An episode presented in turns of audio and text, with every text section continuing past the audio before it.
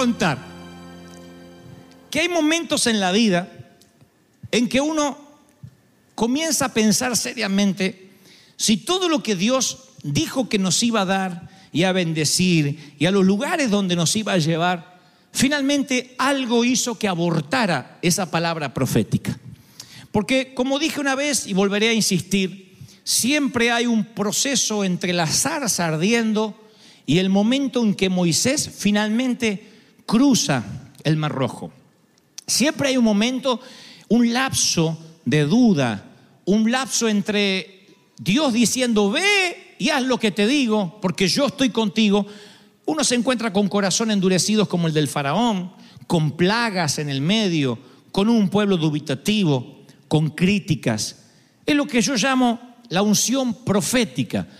¿Qué es algo profético? Algo que está dado en profecía a futuro, que va a ocurrir, pero que todavía no ocurrió. La forma más sencilla que tiene uno para juzgar un profeta es el cumplimiento de la profecía. A los profetas del Antiguo, Pacto, del Antiguo Testamento, que, y aún los del Nuevo Pacto, de la nueva dispensación de la gracia, cuando un profeta decía algo y no se cumplía, la forma de ajusticiarlo era arrojarlo por un desfiladero, por un despeñadero, para que se muriera eh, cayendo al precipicio. Así se ajusticiaba a los falsos profetas en la Biblia. Y la Biblia, ustedes van a notar que Dios unge personas y uno creería que a partir de esa unción la persona cambia de vida, literalmente, cambia inmediatamente. Sin embargo, a partir de la unción parece que todo se le complica porque nos olvidamos que esa primera unción siempre es profética, es lo que Dios podría hacer. ¿A cuántas ciudades, iglesias, Dios les ha prometido avivamientos, moveres del Espíritu? Dios ha dicho, he aquí quiero traer un mover. Y luego ese avivamiento o ese mover se aborta a causa de un pecado, a causa de, en el liderazgo, a causa de, ah, de malversación de fondos, de no, no claridad en la visión, eh, personas que se atribuyeron la gloria que le correspondía a Dios. Y entonces algo que proféticamente Dios iba a hacer, de pronto se detiene. Eso no tiene que ver con una profecía que no se cumple, sino con una unción profética que no termina en llegar a su propósito, como pasó con Saúl, que aún siendo ungido termina en el suicidio. Personas que fueron ungidas, fueron tocadas por Dios, pero no llegaron a los siguientes niveles. David, el rey David, hablo de el salmista, accede a tres momentos de unción. Y el primer libro de Samuel, 16.1, retrata la primera unción de la siguiente forma. Dice, el Señor le dijo a Samuel, no te quedes llorando por Saúl, yo ya lo rechacé como rey. Ve, llena tu cuerno de aceite y ponte en camino porque yo entre los hijos de Isaí me he escogido como rey a uno de sus hijos. Ya Dios decidió. Dios decidió que entre los hijos de Isaí hay un rey. Tú nunca sabes cuándo Dios decide que en una familia va a surgir un rey, en una familia va a surgir un ungido. Por eso tenemos un cuidado casi quirúrgico en River Kid. Porque cuando nuestros chiquitos oran, y ustedes los ven en las fotos seguramente en las redes, cuando están llorando y adorando al Señor, no sabemos cuántos de ellos mañana, siendo adultos, podrán inspirar a un montón de gente. No sabemos con quiénes de ellos vamos a tocar a una multitud. Así que Dios dice, yo ya me he provisto de rey. No dice, anda a ver, y si no da esa familia, hay otra familia al lado. Y si no tengo otra, algún rey tiene que salir. No, Dios dice, yo ya me, me he provisto de rey. Entonces, conocen la historia, va Samuel, derrama aceite sobre David, y David entra en la universidad de Dios. En esa universidad que a pesar de estar ungido, muy pocos se gradúan. Porque es la unción profética, es la primera, es esa unción donde viene y luego David, si ustedes siguen su historia, van a notar que estaba ungido, pero que se le negó el manto durante mucho tiempo. ¿Cuántas veces has recibido una unción, pero se te negó el manto? El manto es la cobertura, el manto es cuando se te comisiona, cuando viene lo sobrenatural para que puedas hacer aquello para lo cual fuiste ungido. Nosotros fuimos ungidos pastores, pero hasta que no vino el manto, quizás no teníamos un amor, una paciencia, una forma de comunicar, de liderar antes, hasta que ese manto que, dura con el llamado. Cuando el llamado termina, ese manto es retirado. Y ese manto se le niega a David. ¿Quién se lo niega? A Saúl, su propio suegro. Su suegro lo empieza a perseguir a lanzazos. Su suegro, que también fue ungido en su tiempo, pero que ahora Dios lo desechó, que entre la unción profética y la segunda unción se quedó en el camino, ahora se aplica el principio de que está lleno de Dios o lleno de demonios. Y Saúl está endemoniado hasta los huesos, está atormentado, por lo menos atormentado, hay espíritus que vienen sobre él. Y entonces Saúl dice, David, toca para mí, toca para mí. Se empezaba a tocar para Saúl y Saúl se calmaba, los espíritus malos se iban y Saúl se calmaba y decía, bueno, y volvía la, la presencia de Dios, de alguna forma lo, lo, lo, le quitaba eso que lo estaba drenando, ¿no? Ese estrés. Pero inmediatamente Saúl se llenaba de celos, porque decía, ¿y por qué este está ungido? ¿Y por qué la música de este me hace bien? Así que Saúl en su locura agarraba lanzazos y le tenía que esquivar las lanzas de David, de Saúl. Yo hubiese dicho, momentito, yo fui ungido por el mismo profeta que te ungió a ti. Pero David, callado. Cuando ve que es insostenible la relación, que él sale y no tiene este principio espiritual, no divide el reino. No se va hablando este endemoniado, loco, suegro. Encima del suegro tenía doble motivo para hablar mal. No se va hablando mal del suegro, no divide el reino, se va solo. Siendo un ungido, decide callarse, no divide, no habla mal, no murmura. Hasta su corazón es revelado cuando dice, yo no voy a tocar al ungido de Jehová. Más tarde en un episodio cuando tiene a su mano para matar a Saúl. David respeta la unción y por eso logra pasar de la unción profética a la siguiente unción, que es la unción sacerdotal. Pero la primera, él luego contaría la experiencia cuando se va a enfrentar al gigante Goliat. Y Saúl le dice, mira, tú no, estás preparado para batallar con un hombre así. David dice, yo cuido las ovejas y cuando viene un oso o viene un león, yo les quito de sus fauces a la oveja, me peleo con el oso. Era un hombre de batalla en el campo. O sea que cuando viene la primera unción, cuando Dios te dice te voy a usar, vas a seguir luchando con los osos de la carne y con los leones de la tentación. No se van porque estás ungido. Al contrario, crecen esos osos y leones. Porque algunos dicen, yo estoy más tentado que nunca, yo estoy más luchando con la carne que nunca antes. Y creen que es porque la unción se le fue. No es al contrario. Cuando los lanzazos vienen sobre ti, cuando los leones se levantan, cuando los osos quieren quitarte lo que Dios te dio para cuidar, significa que el enemigo olfatea que hay una unción en ti y quiere abortar tu crecimiento, quiere que no llegues a lo que Dios quiere que llegues, que es donde Él te quiere llevar, que es el proceso divino. Entonces David contaría después, yo lucho con osos y con leones. ¿Y quién de aquí no ha luchado con osos? ¿Quién no se ha trenzado con la carne más de una vez? Llámese carácter, pornografía, sexo ilícito, pensamientos impuros, ganas de matar a la suegra. ¿Quién no ha tenido un pensamiento así? ¿Quién no ha luchado con un león de la tentación que lo rodea todo el tiempo? Y a eso se te suma que cuando quieres ir a batallar contra Goliat, Saúl, en lugar de darte el manto, te quiere dar una armadura que a él no le sirvió. Porque la historia dice que David dice, yo puedo ir a pelear. Y Saúl le probó su propia armadura. ¿Qué tipifica la armadura de Saúl? Número uno, si la armadura de Saúl serviría, se lo hubiese puesto Saúl. y hubiese ido a pelear Saúl contra el gigante. No le sirve a él, se la quiere dar al muchacho. Y David dice, no, yo no necesito una armadura, ni me puedo mover, parezco una sardina, parezco un pescado enlatado. Yo necesito ir a pelear con ese hombre y sé que Dios va a estar conmigo porque Él ha desafiado a los escuadrones de Israel. El desafío no es a mí, el desafío se lo hizo Dios, se metió con alguien más grande que yo. Esa era la mente de un ungido. ¿Me explico, sí o no? Ahora, por eso David luego es victorioso. Vence el gigante, vence los, osos, vence el león. Pasa la unción profética. Y yo necesito darte esta palabra. Todos los que estamos aquí, sin excepciones, yo estoy seguro que hemos recibido una palabra como te usaré. ¿Por qué? Porque yo mismo he transmitido esas palabras de parte de Dios para ustedes, su pueblo. Dios ha dicho pensamientos de bien tengo para ti y no de mal. Dios ha dicho que te quiere usar. ¿Todos serán usados? No. Dependerás de qué haces con esa primera unción, con esa unción profética. Ahora David cuida, lucha con la tentación, lucha con la carne, lucha con una generación celosa. A veces el último que va a ver lo que tienes de parte de Dios va a ser tu líder, tu pastor. Y eso me incluye, no se incluye. Porque cuando uno recibe cosas de Dios, a veces Dios no se la muestra a tu pastor. Y no es para que te rebeles y lo hagas igual.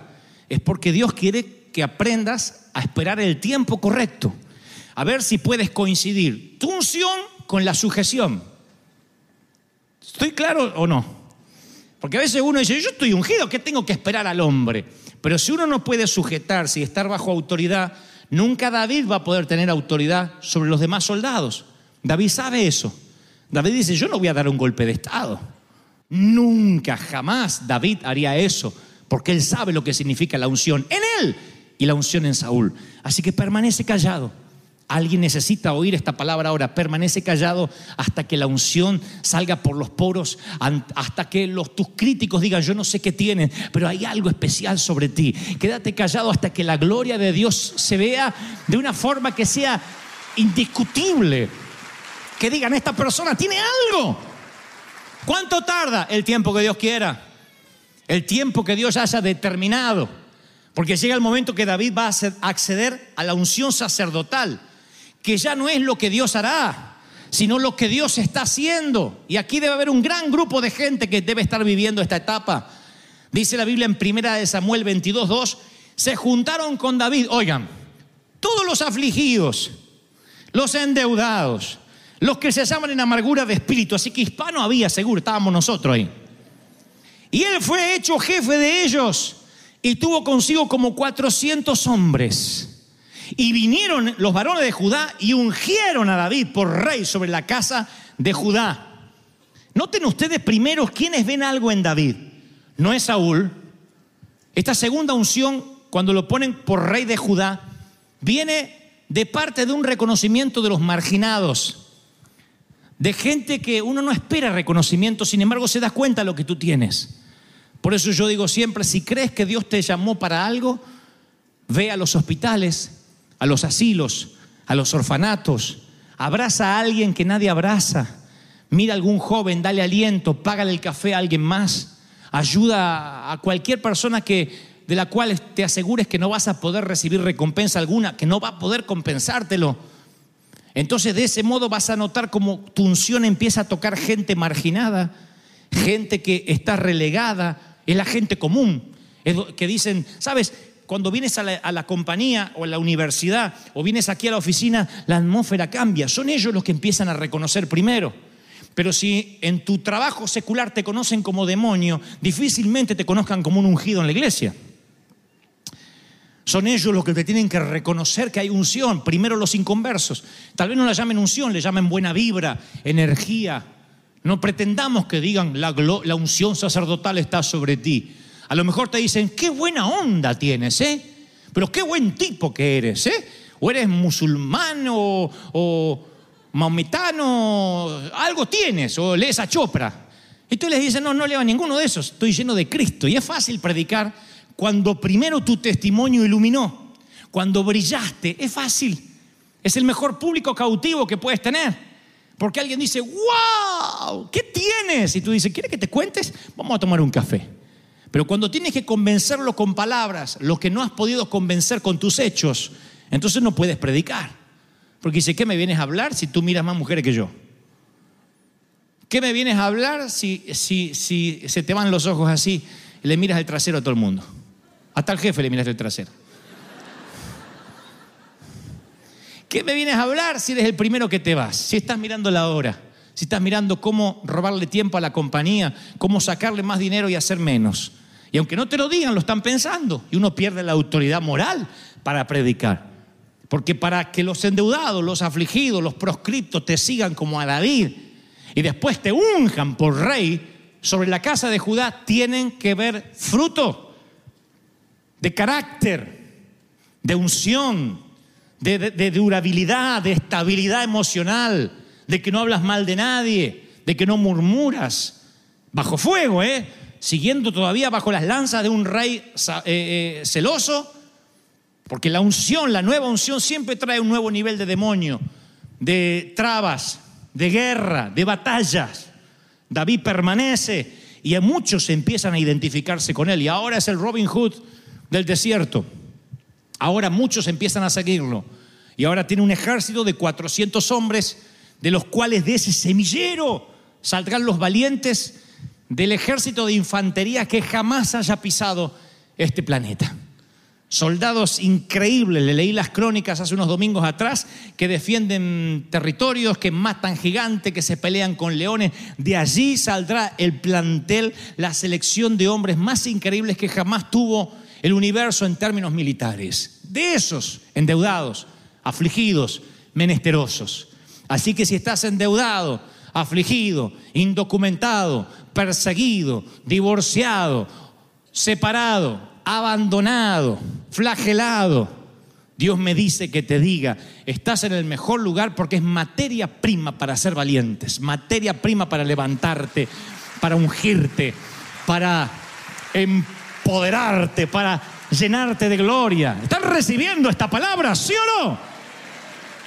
Muéstreme en un grupo de gente endeudada, menesterosa y afligida que tenga una visión. Y te mostraré valientes que marquen la historia para siempre y que entran en la galería de los héroes de la fe. Por eso creo que David está en el lugar correcto, allí en la cueva de Adulam, con estos muchachos, y allí recibe la unción por rey sobre Judá. Pero no va a terminar ahí. Dios había dicho a través de Samuel que sería rey de Israel. Y entonces llega el momento de esa tercera unción, la unción de multitudes. Porque todas las tribus de Israel tienen que elegirlo como rey. No alcanza que solo los marginados reconozcan lo que hay en ti. Hay un momento que las multitudes tienen que reconocer que hay una unción sobre ti, es una unción de multitudes. Para los negocios, para las finanzas, para los talentos, para el ministerio, hay una unción de multitudes. Y esa unción de multitudes viene cuando ya no son un grupito pequeño, sino todo mundo reconoce lo que hay en este caso en David. Dice en segundo libro de Samuel 5.1, vinieron todas, todas, todas las tribus de Israel a David en Hebrón y le dijeron, David, miren qué declaración, henos aquí, somos carne tuya y hueso tuyo somos. Somos parte de tu cuerpo. ¿Saben lo que es esto? Identificación con lo que Dios te da. La gente se identifica, no te ve como alguien lejano, tan ungido que no se te pueden acercar. Dice, somos carne tuya y huesos tuyos. Eso se va a mantener en el ministerio de David hasta su vejez. Porque David va a seguir peleando las batallas como rey. Y en un momento esos mismos muchachos que envejecen con él le dice, David, no salgas más a la guerra, deja pelear a nosotros. Porque si te matan, apaga las lámparas de Israel. Quédate, danos estrategia, te necesitamos más pensando que matando gigantes. Ya mataste todos los gigantes que debías matar, batiste todos los récords, no batas más récords. Quédate ahí y nos dices cómo batallar. Tú también eres sacerdote, David. Ponte el efod de lino y nos dices qué Dios quiere. No salgas, no arriesgues la vida. Miren qué identificación. Un buen jefe es aquel em- cuyos empleados dicen, yo no me puedo ir temprano porque está el jefe acá. Para eso tiene que haber una identificación con tu empleador. Si tu empleador abusa de tu tiempo, nunca te da las gracias, nunca te pides por favor, no ves la hora que sean las 4, las 5 de la tarde para mandarte mudar. ¿Es verdad o no es verdad? Ah, son todos horas extra acá. ¿Es verdad o no es verdad? Cuando tú ves a alguien lejano, no dices hueso tuyo y carne tuya, porque eso es una declaración que somos un mismo cuerpo. Están diciendo, David, si tú te dueles, nos dolemos. Tus victorias son tus victorias, tus eh, derrotas son nuestras derrotas. Si tú sufres, sufrimos. Si tú estás alegre, estamos alegres. ¡Qué declaración! Es una identificación con la unción. Y esto no es para los pastores. Yo siempre digo que si mis hijos en mi casa quieren imitar a Justin Bieber en vez del papá, yo tengo un gran problema de liderazgo en casa. Si tus hijos llenan de póster tu casa y quieren imitar a una persona en particular y no, te tratan de imitar, mamá, papá, si tus hijos van a pasar una etapa en que van a querer diferenciarse, pero tiene que haber una admiración por papá o mamá si es que hay una unción correcta en tu vida. La unción siempre produce identificación, siempre. A los líderes no debería costarles ser líderes. Aquel que tiene que ordenar en vez de casi sugerir, es porque todavía no es líder, no logra identificación. Tiene alguien que está sujeto porque se lo pusieron. Y cuando te ponen a alguien y dice, tienes que obedecerle, tú lo haces por obligación. Pero qué maravilloso es cuando dices, sí, es un placer seguir los lineamientos de este hombre o de esta mujer. Es maravilloso hacer cosas por amor que por obligación. Pero para eso tiene que haber una unción de identificación. Somos carne de tu carne, somos hueso de tu hueso. ¿Me están siguiendo? Luego le dicen, esto es maravilloso.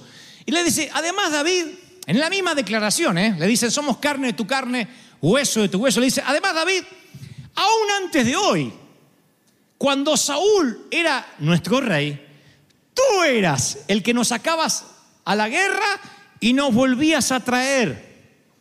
Segundo, el reconocimiento del fruto del trabajo. Vi qué maravilloso que el pueblo diga, mira, tú no tenías por qué hacerlo, pero sin embargo tú siempre estabas ahí para atenderme. Lleven esto a cualquier orden de la vida. Es maravilloso cuando alguien que no le corresponde hacer algo, te bendice. Porque el pueblo reconoce el fruto de tu trabajo. Eso significa de que estás en el tercer nivel de unción, la unción de multitudes. Cuando la gente dice, eras tú el que nos sacabas a la guerra. Teníamos un rey, pero el rey andaba sacándose fotos en el velero. Tú eras el que nos sacabas a la guerra y nos volvías a traer, no nos dejabas ahí en la guerra. Eras tú. Así que ¿cómo no te vamos a reconocer como rey? Estas palabras no se las olvidó nunca David. Tú eres el que nos sacas a la guerra y nos vuelves a traer. Se identifican. Tú eres carne, nuestra carne, hueso, nuestros huesos. Reconoce el fruto. Eso es lo que pasa con David, porque 12 tribus no pueden estar enamoradas de David. Hay algunos que por ahí les cae mal. Otros dicen, ¿y este quién se pensó que es? Nunca va a superar a Saúl. Otros dirán, ¿y este porque se, se casó con la nuera, con la hija de Saúl, se piensa que nos va a manejar? Pero todos dicen, pero reconocemos que Jehová te ha puesto por príncipe sobre Israel. ¿Qué causa el reconocimiento del llamado de Dios? ¿Qué causa? Respaldo. La gente dice, vamos a respaldar a David. La gente te respalda. ¿Qué segunda cosa produce? Compromiso. Moral, espiritual y financiero. Cuando alguien respalda una unción, hay un respaldo financiero, económico. ¿Qué necesitas? Hay una honra. Tú honras a quien amas, a quien reconoces que Dios tocó, honra. Yo he honrado porque la honra es la que cosecha honra. Cuando tú honras a Dios, Dios te empieza a honrar. Es el principio de la honra. La que recibe David es un compromiso. Estamos contigo. Dios te ha puesto. Y por eso después todos traían los tesoros y, y, decían, David, aquí tenemos los despojos, lo que tenemos. Yo apoyo, yo sé que la unción está, que la gloria está. Y ungieron a David por rey sobre Israel. Lo ungieron. Ungieron a David. Eso me gusta, porque se nos escapa ese detalle. Ungieron a David por rey sobre Israel. Porque esta unción ahora no viene de Dios, como la primera. Esta unción viene del pueblo. La unción de las multitudes siempre viene del pueblo. Si el pueblo no unge el púlpito, el púlpito no tiene unción para con el pueblo. ¿Sabían eso? Y el pueblo ungió a David por rey sobre Israel. El reconocimiento de la multitud vino mucho después de la unción de Dios, de aquel cuerno de aceite ordenado por Dios a través de Samuel. Hay un momento que la gente empieza a reconocer. Esto no es en términos solo ministeriales, ¿eh? esto es en los negocios, en el arte. Alguien que canta quiere que todo el mundo compre sus discos. Alguien que tiene un restaurante quiere que todo el mundo, todos los clientes vayan. Esa es la unción del pueblo. Hay restaurantes que abren y desde que abren no entra un alma aunque tienen la mejor comida, los mejores precios, porque el pueblo no lo unge. No me pregunté por qué, no sé. Hay cantantes con una voz y nunca grabaron un disco, nunca ganaron nada, se quedaron en la ducha cantando. El pueblo nunca los ungió. Y hay otros tipos que desafinan así, y graban disco y venden y la gente, la gente los unge. Hay actores. No hay pésimos actores en Hollywood. ¿Ustedes vieron a John Travolta en las primeras películas? Yo soy Shakespeare. ¿Qué tiene John Travolta? No sé, multimillonario actuando. Hoy en día es una marca para vender cualquier film. Los directores lo saben, le hacen guiones para él. Un día, un día, un día lo descubre Quentin Tarantino y dice, hay algo en ese muchachito que bailaba fiebre del sábado por la noche. Lo descubre, le hace una película para él y a partir de ahí se dispara la carrera y el, pueblo unge. Una unción que no tiene nada que ver con esta, una unción de, de cine. Pero para todos necesita estar ungido. Que la gente diga, hay algo en él, hay algo en ella. ¿Lo quieres? ¿Quieren la unción de multitudes? Yo todavía no veo sed de que quieran eso. ¿Quieres que eso pase contigo en lo que emprendas? ¿En lo que sueñes? ¿En lo que visiones? ¿Quieres eso?